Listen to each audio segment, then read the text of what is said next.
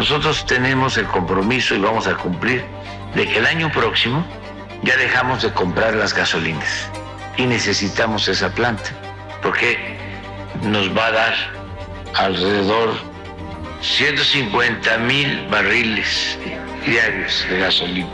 Esta es la promesa del presidente López Obrador con la refinería Dos Bocas, la soberanía energética para un país petrolero que está constantemente comprando gasolinas en el extranjero.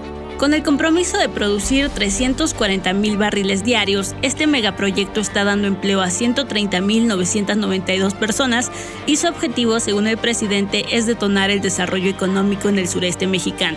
El presidente asegura que con la rehabilitación de las seis refinerías del país se procesarán en total hasta 1.200.000 barriles, para así alcanzar la meta de la autosuficiencia en 2023.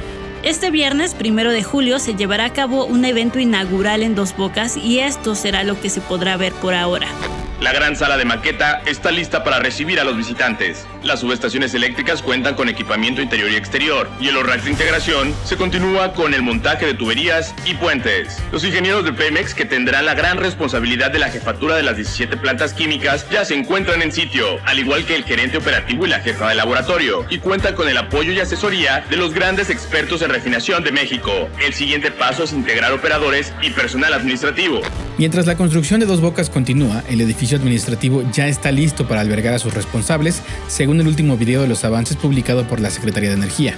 La refinería Olmeca en Tabasco se ha presentado como una de las obras emblemáticas de la administración de Andrés Manuel López Obrador, junto con el tren Maya, el Aeropuerto Internacional Felipe Ángeles y el tren interurbano México-Toluca. Dos Bocas es la primera refinería construida en seis sexenios. Por lo pronto, algunos políticos ya han sido invitados a la inauguración de la primera etapa constructiva de la refinería que cuenta con más de 580 hectáreas de extensión y donde laboran más de 33.000 trabajadoras y trabajadores. Una de las protagonistas de este viernes será sin duda la secretaria de Energía, Rocío Nale. Esto se ha logrado porque los que están aquí tienen un gran corazón por amor a México, por amor a Pemex, por amor a la patria, Estoy empezando desde los ingenieros de Pemex, de proyectos, desde los ingenieros del IMP, la gente de la Secretaría de Energía y por supuesto lo más valioso y lo más importante, todos, todos los trabajadores. Pero no todo es entusiasmo y festejo en este día, también hay voces críticas. De acuerdo con el presidente y la secretaria de Energía, Rocío Nale, inicialmente la refinería estaría lista y operando para hoy, primero de julio de 2022, y costaría 8 mil millones de dólares. Sin embargo, los hechos apuntan en otra dirección. Yo soy Valeria Ríos. Yo soy Mauricio Montes de Oca y hoy queremos saber cómo va la obra insignia del presidente. ¿Había una alternativa para la refinación de petróleo? ¿Y cuánto nos está costando a los mexicanos?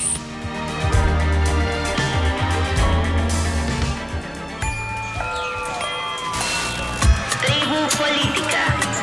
Tu podcast diario para entender las noticias. De acuerdo con una investigación de Bloomberg Línea, la refinería ha aumentado su costo hasta los 14 mil millones de dólares y en las siguientes etapas de construcción podría alcanzar los 18 mil millones. Platicamos con los periodistas Zenia Flores y Arturo Solís para entender más del tema. Puedes seguirnos y comentarnos los temas que deberíamos cubrir, las dudas o recomendaciones que tengas de este programa. Encuéntranos en redes sociales como Audiocentro Podcast, a nosotros como arroba valpunto y arroba maumondeo. Gracias por escuchar.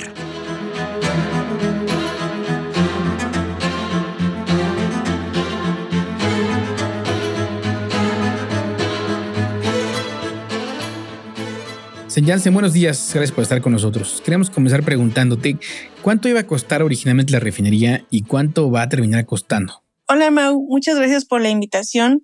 Y bueno, esta pregunta que nos haces sobre cuánto iba a costar originalmente la refinería y cuánto podría terminar costando fue precisamente una pregunta que acá nos hicimos en Bloomberg Línea, que seguramente muchas personas estarán haciendo en estos momentos.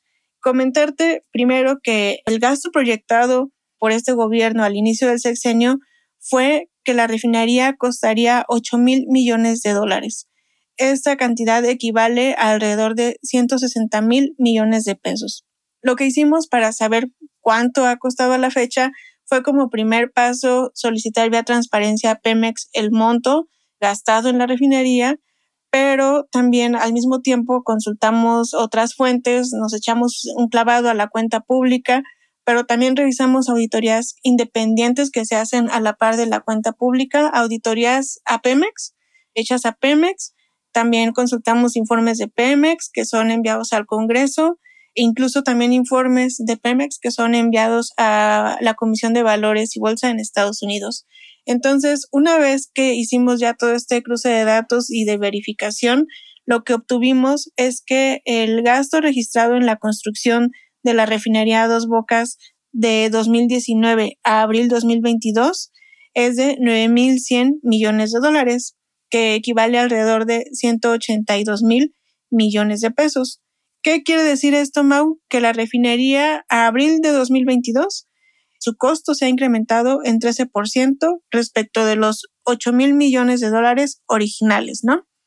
Sin embargo, en esta indagatoria que hicimos, también lo que encontramos es que el propio Pemex estima que la refinería pueda aumentar su costo de aquí al cierre de 2022.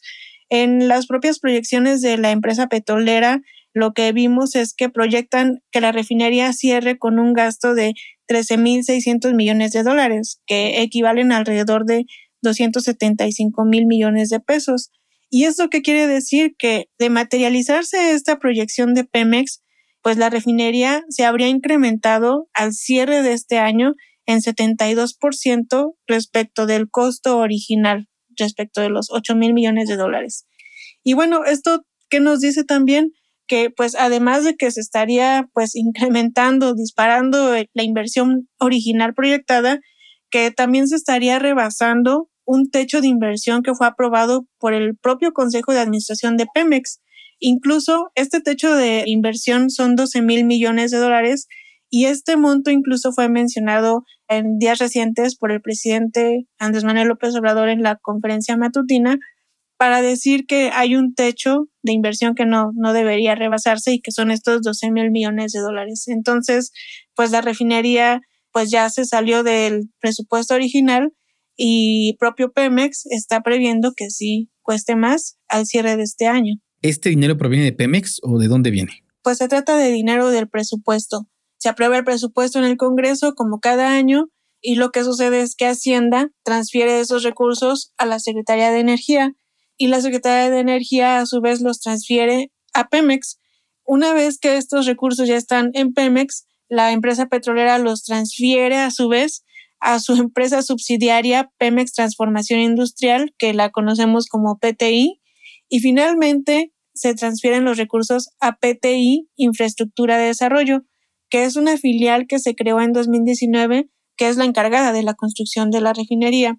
Entonces, es una serie de transferencias que se realizan con dinero del presupuesto y que finalmente aterrizan en la canasta de dos bocas.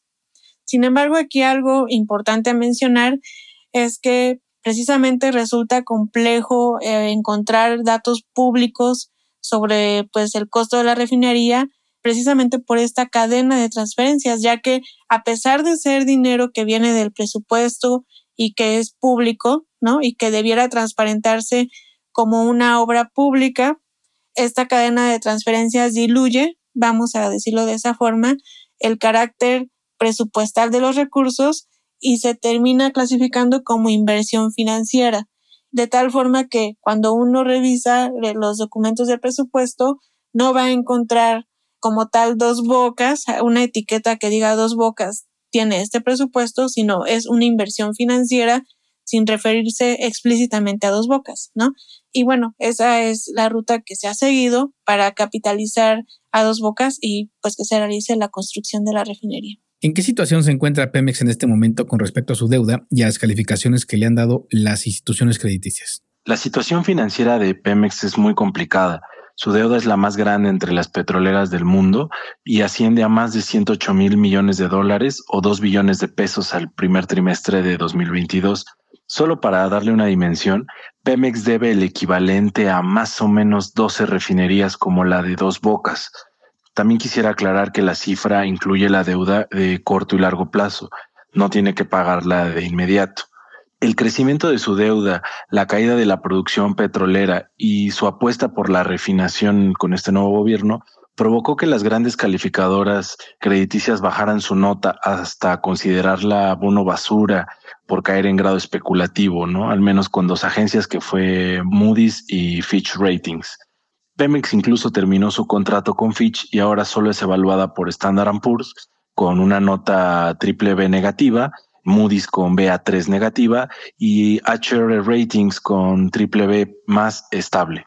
El nivel de deuda del gigante estatal, también hay que decirlo, se duplicó durante el sexenio del expresidente priista Enrique Peña Nieto. Y después de que eh, López Obrador asumió la presidencia, se comprometió a ayudar a la petrolera mexicana y lo ha cumplido al cubrir algunos de los vencimientos que enfrenta cada año la empresa. Y que Pemex también a su vez refinancia deuda vieja por una nueva más barata. Ahora, con los altos precios del crudo, el gobierno espera que la empresa sea capaz de cubrir sus compromisos financieros con recursos propios. Para Diego Díaz, investigador del Instituto Mexicano para la Competitividad, la opacidad de dos bocas, no solo en la construcción, sino en la planeación y los objetivos, es un punto clave. Platicamos con él.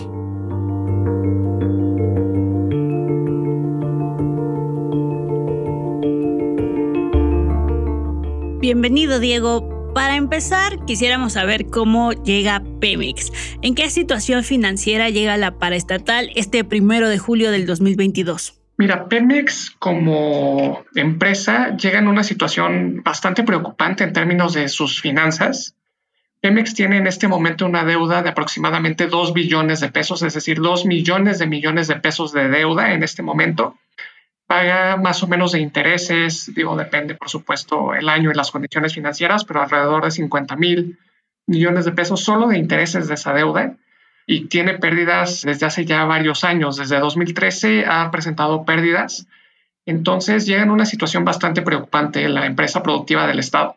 Correcto. Desde el IMCO ustedes sostienen que la refinería no va a ayudar a Pemex a mejorar sus finanzas, sino todo lo contrario, y además tampoco va a ayudar, según sus investigaciones, a que se vuelva más competitivo el sector energético en México. ¿Por qué? Mira, en general lo que hemos observado a partir de la propia experiencia de Pemex es que el negocio de refinación es todo menos un negocio rentable. La subsidiaria de Pemex que se encarga del negocio de refinación, que es Pemex Transformación Industrial, ha presentado pérdidas cada año desde 2011. Es decir, en los últimos 11 años ha presentado pérdidas que en el acumulado ascienden a 1.3 billones de pesos. Otra vez, 1.3 millones de millones de pesos de pérdidas a lo largo de los últimos 11 años de la empresa que se dedica precisamente a la refinación en México. Y en los dos últimos años, por ejemplo, las pérdidas fueron mayores a 200 mil millones de pesos. Esto nos habla de un negocio que, ya sea por las condiciones del mercado o por deficiencias en la operación del propio Pemex, pues no ha sido rentable y en este sentido, pues nos preocupa un poco que en este contexto también se cree una nueva refinería cuando las seis refinerías existentes, pues al final de cuentas no son rentables. Parte de por qué no son rentables, según lo que dicen los expertos, ya me dirás tú, es porque no están operando a su máximo, sino como al 50% más o menos. ¿Por qué está pasando esta situación? Así es, en este momento, bueno, al 31 de marzo de este año, las empresas, bueno, las refinerías de Pemex operaban a un 50% exactamente de, su capacidad instalada. Esto, bueno, obedece en parte a que no se les ha dado el mantenimiento, no se han reconfigurado. La última que se construyó fue hace más de 40 años. Entonces, este mismo obsolescencia, digamos, de las refinerías, aunada también a que tienen muchísimo personal en comparación con otras empresas, pues hace que no operen con las condiciones a las que deberían, a pesar de que esta administración ha intentado inyectarles más recursos justamente para mantenimientos y para rehabilitación. ¿Pero hay algún diagnóstico? Me dices que quizás es porque están usando tecnología vieja y que ya ha habido inversiones en este sexenio. ¿Como cuándo tendríamos que comenzar a ver mejoras? Mira, ya en las refinerías existentes ya ha habido un poco un aumento en la capacidad instalada, Estoy diciendo que hace dos años andaba por ahí de 30 saltos, 30 y tantos, ahorita ya anda en 50. Es decir, sí ha habido un avance, pero sigue eh, estando operando a la mitad de su capacidad, lo cual nos habla de que todavía hace falta mucho por mejorar la capacidad existente de las refinerías que están operando hoy en día. ¿Y dos bocas no ayudaría justamente a este problema?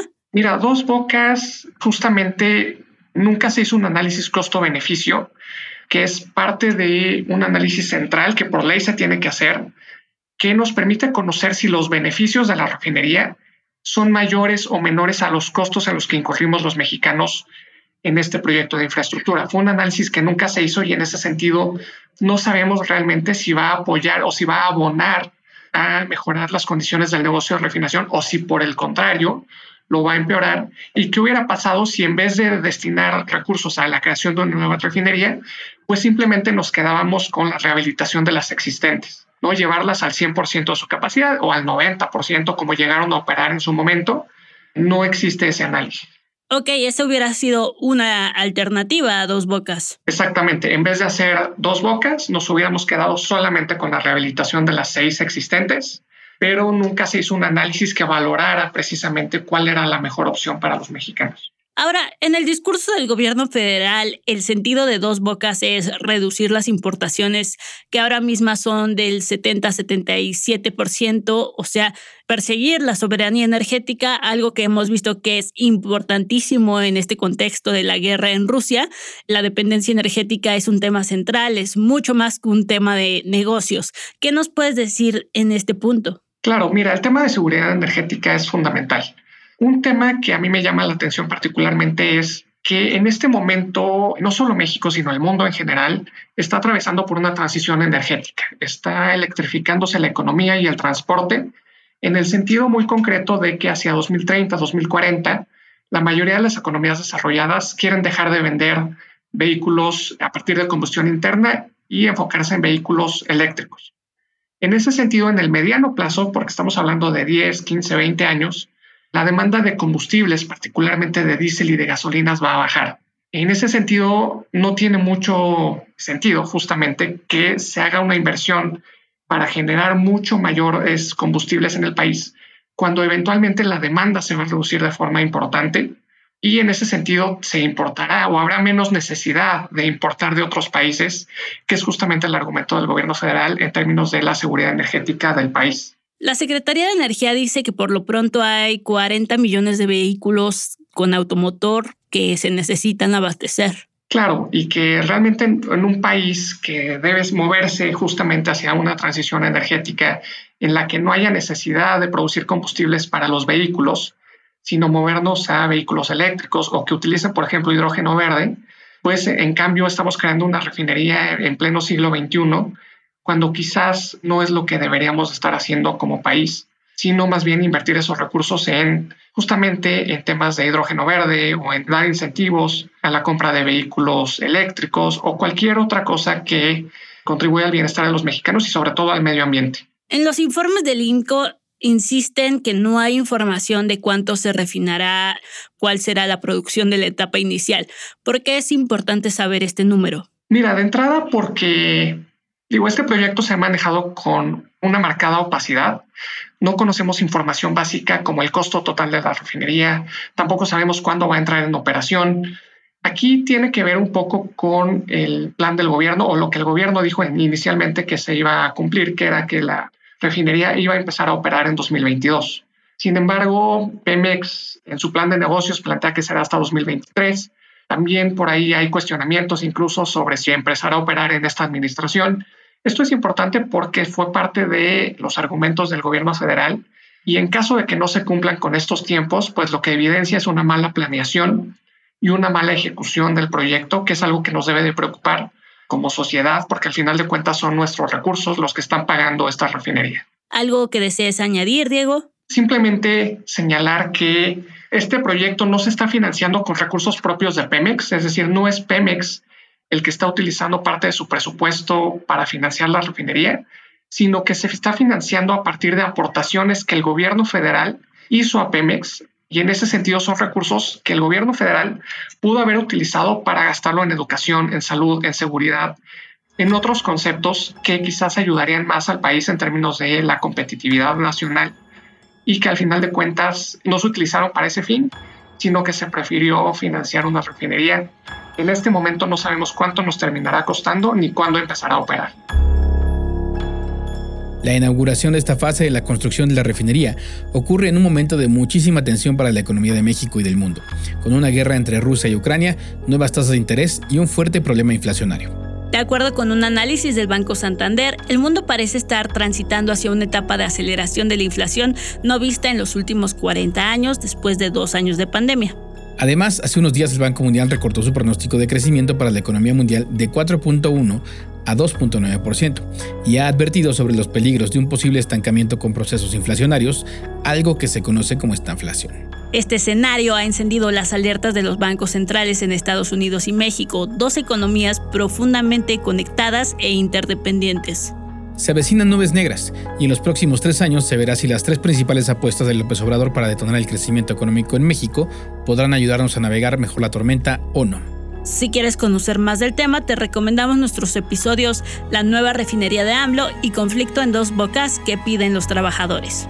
Puedes consultar el análisis del IMCO en su página imco.org.mx y la investigación de Bloomberg titulada Refinería Dos Bocas podría costar hasta 18 mil millones de dólares. Tribu Política es producido por Audio Centro, escrito y conducido por Valeria Ríos y Mauricio Montes de Oca, editado por Eric e Iván González con la producción ejecutiva de Luisa Cantú y Javier Martret.